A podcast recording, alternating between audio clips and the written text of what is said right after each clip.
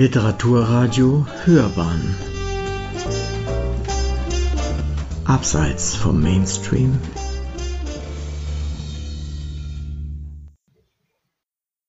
Frisch verliebt durch die Straßen schlendern, in ein Café oder ins Kino gehen? Können Sie ausgelassen tanzen, lachen und zufrieden sein, Fußball spielen und in den Urlaub fahren?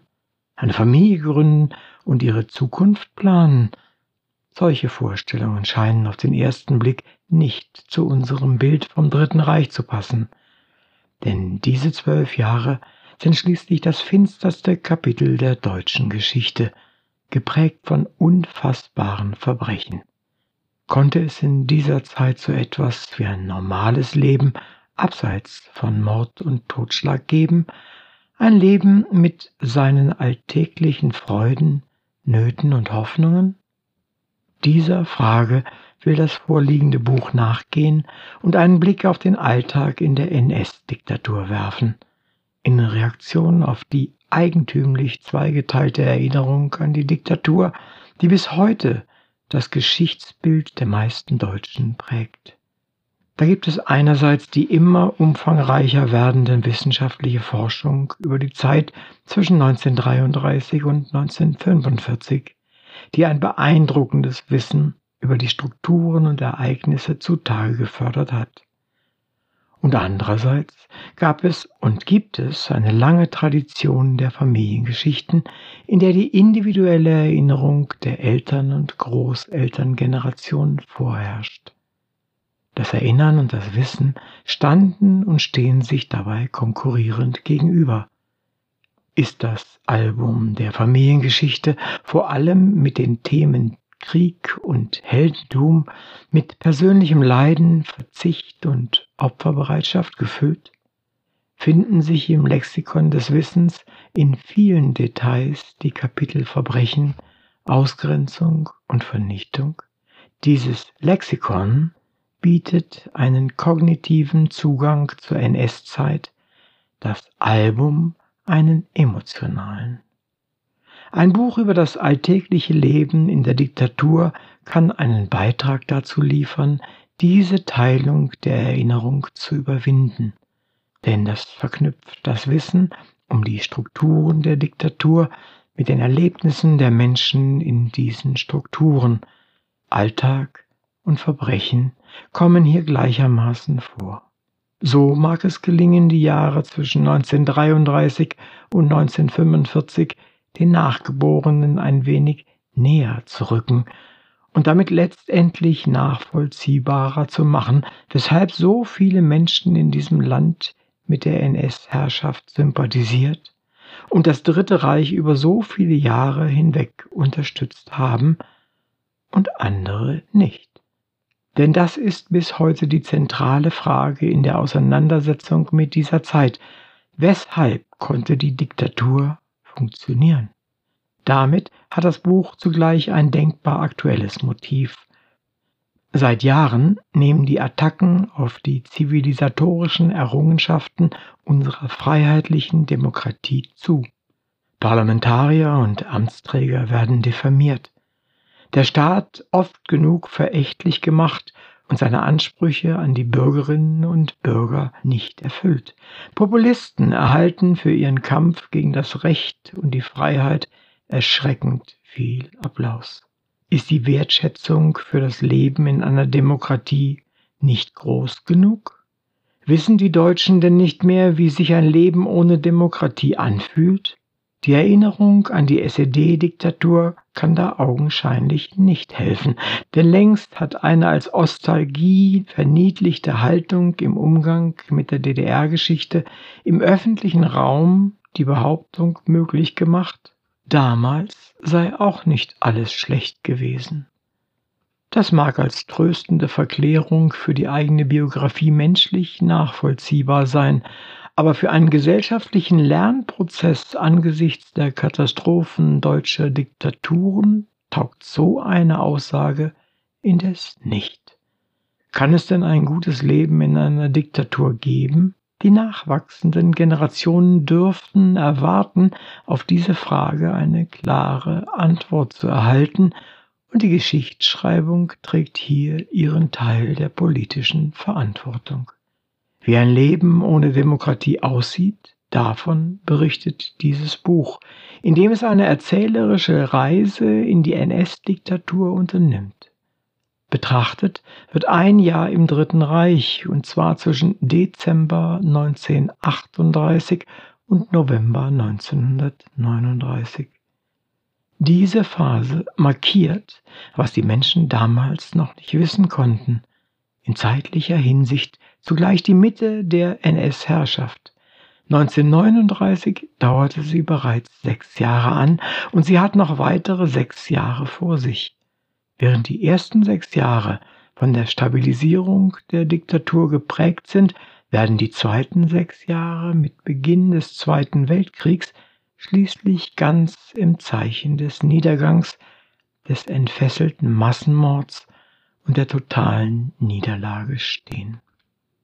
In dem hier gewählten Zeitabschnitt von zwölf Monaten werden zwölf Themen unter die Lupe genommen, die jeweils mit einem konkreten Datum verknüpft sind.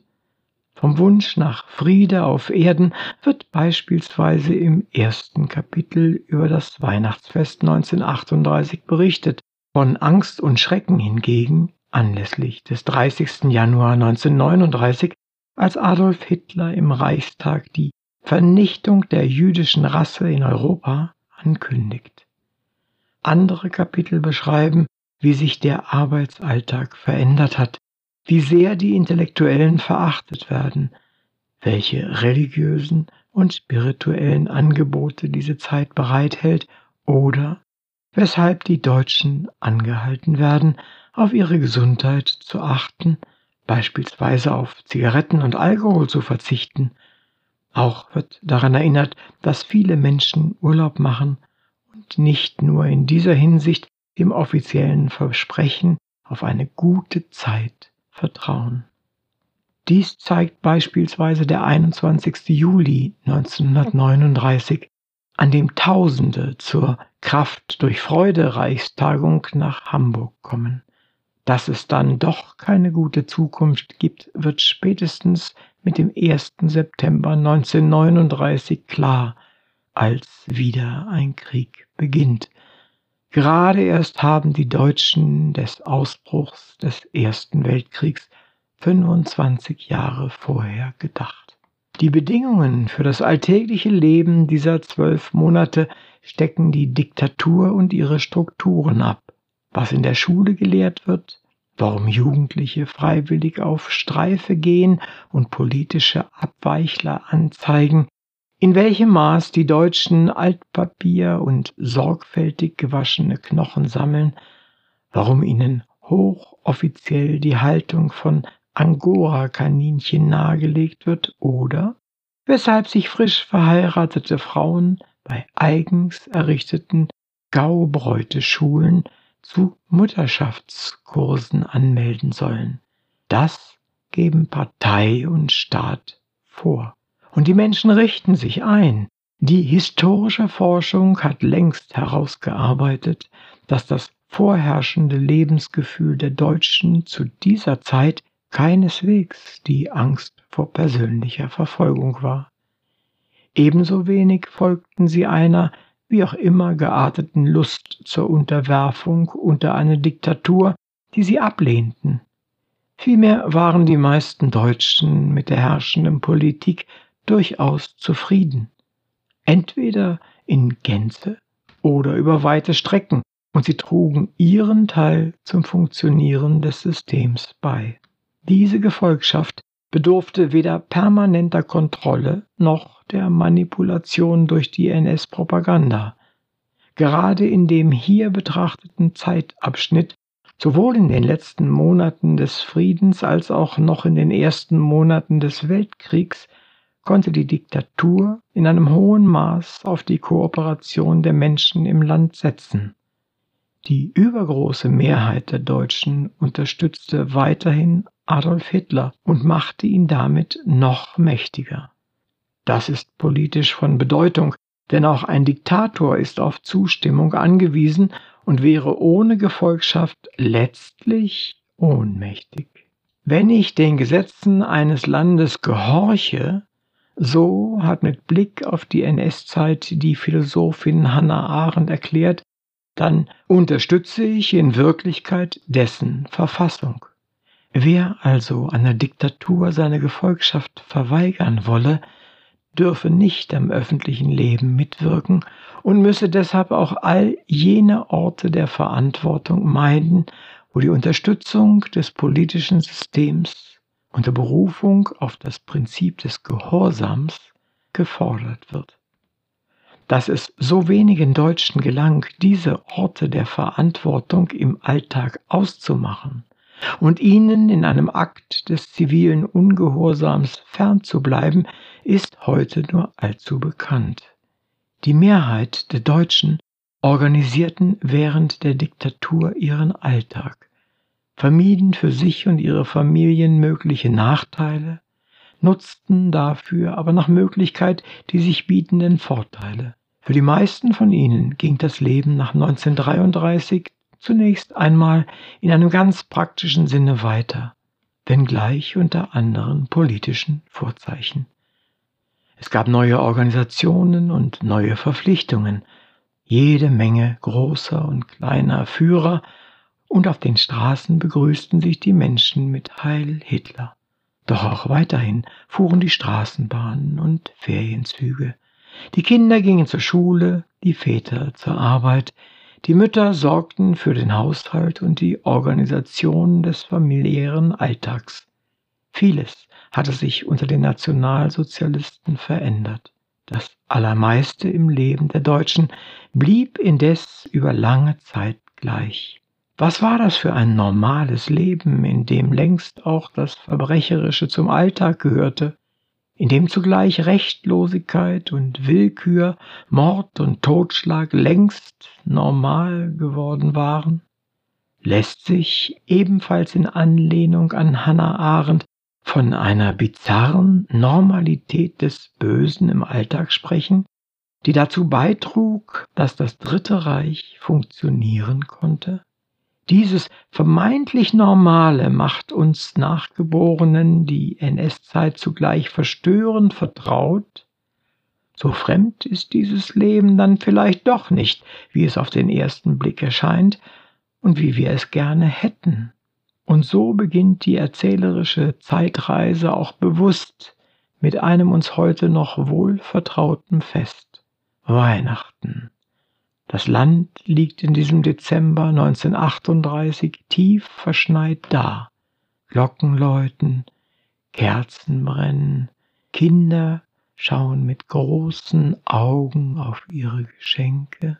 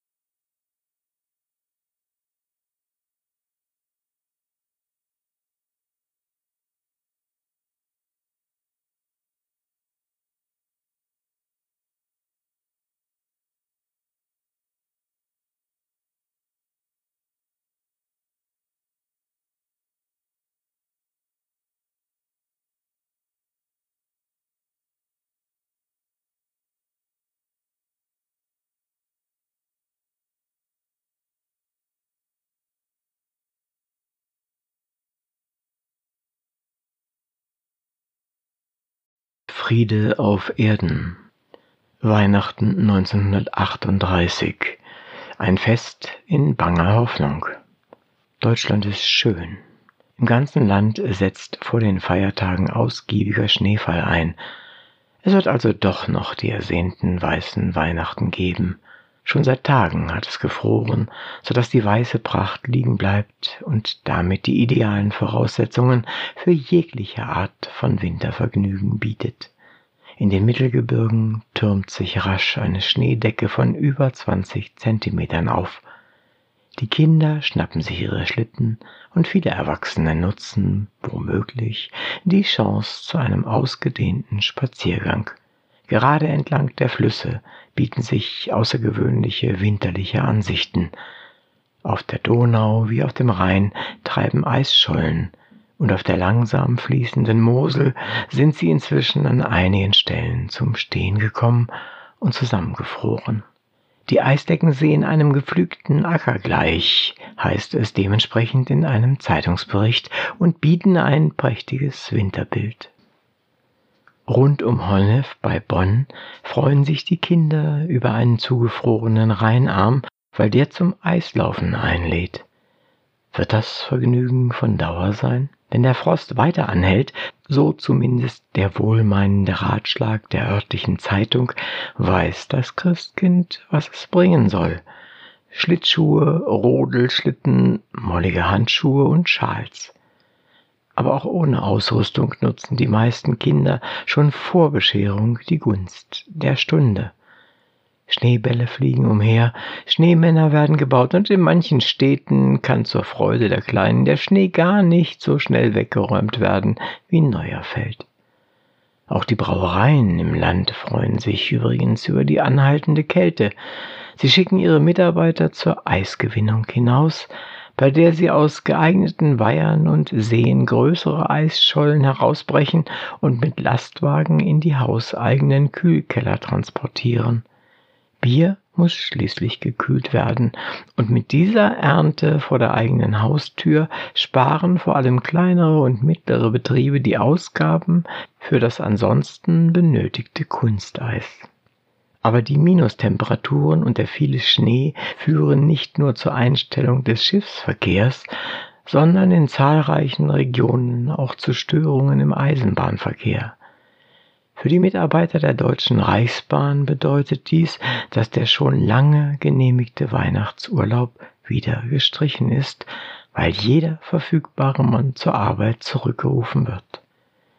Die Bahn plant, zumindest in größeren Bahnhöfen, an jeder Weiche einen Mann zu positionieren, der diese dann beständig von Schnee und Eis befreien soll. Abseits der Gleise führt die Wetterlage zudem dazu, dass die Zahl der Verkehrsunfälle zunimmt, weil immer wieder Fahrzeuge auf der glatten Straße ins Rutschen geraten. Auch die Fährverbindungen zu den meisten ostfriesischen Inseln sind inzwischen eingestellt.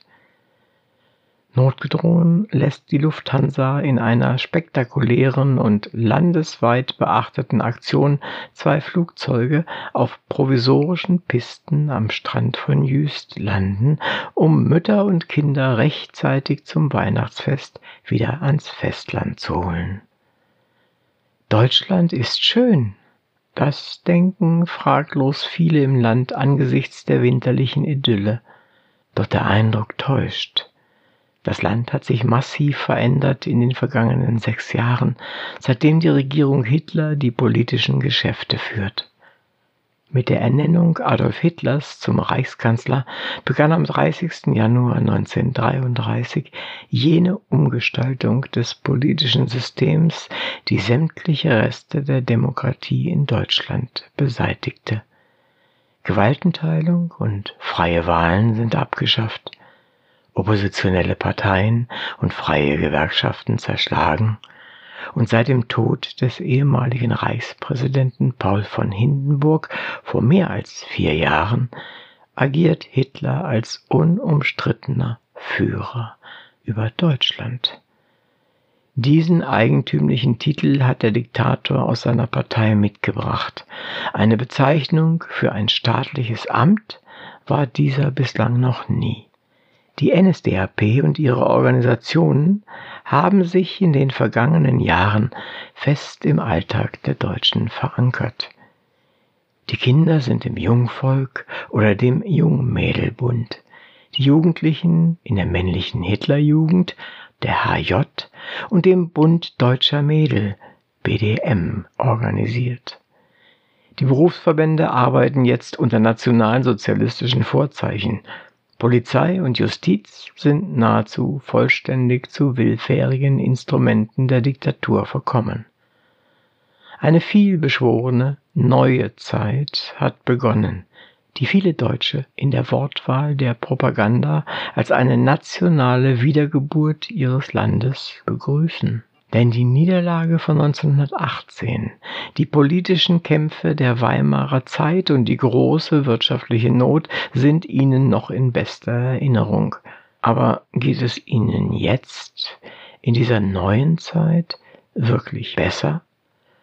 Zum Alltag dieser Zeit gehört auch, dass seit 1933 so manch Nachbarn, Arbeitskollegen und Freunde regelrecht verschwunden sind. Zunächst einmal haben Hunderttausende in den vergangenen Jahren Deutschland verlassen. Viele Sozialdemokraten und Kommunisten, die schon in der Weimarer Republik die entschiedensten politischen Gegner der NS-Bewegung waren und vor allem Deutsche mit jüdischer Religion, die mit einem fanatischen, rassistischen Antisemitismus überzogen werden. Wer von ihnen im Land geblieben ist, muss erleben, wie sie zusehends ihre bürgerlichen Rechte verlieren und Mord und Totschlag fürchten müssen.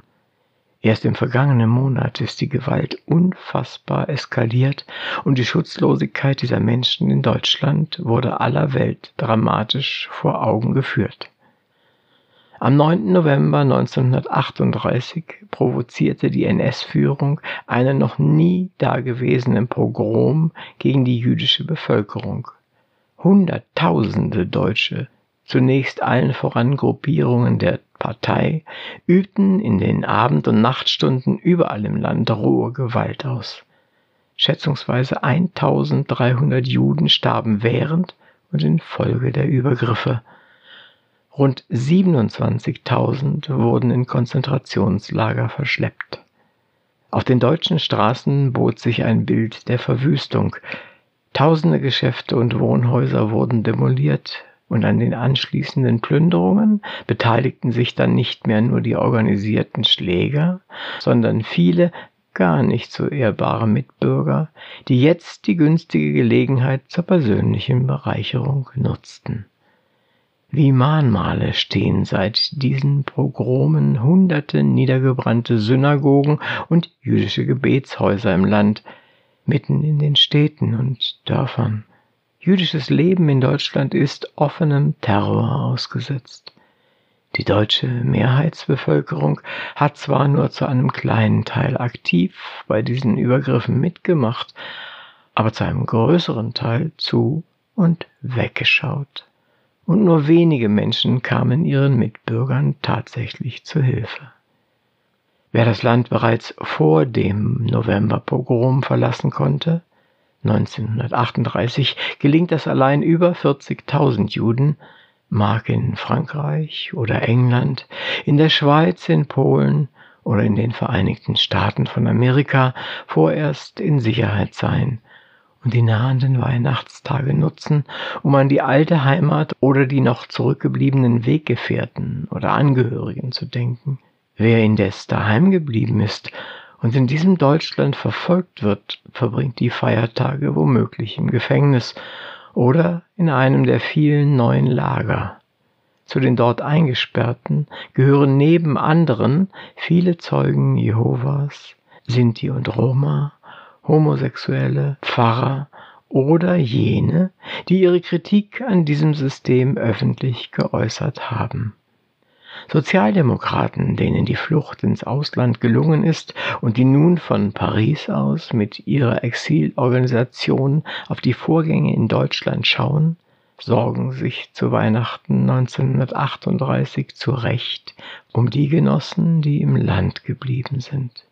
Für sie, ihre Frauen und Kinder sammeln in Berlin sozialdemokratisch gesinnte Anhänger anlässlich des Weihnachtsfestes im Kreise von Freunden sogar heimlich Geld für ihre Unterstützung.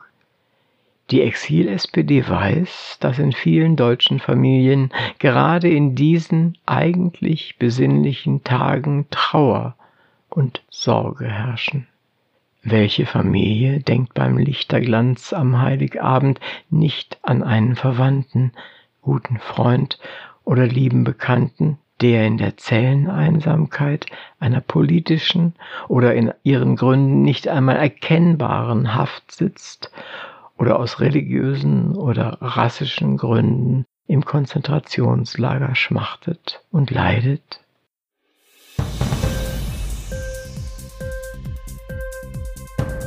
Dir die Sendung gefallen? Literatur pur, ja, das sind wir. Natürlich auch als Podcast. Hier kannst du unsere Podcasts hören. Anchor, Spotify, Apple Podcast, iTunes, Google Podcasts, radio.de und viele andere mehr.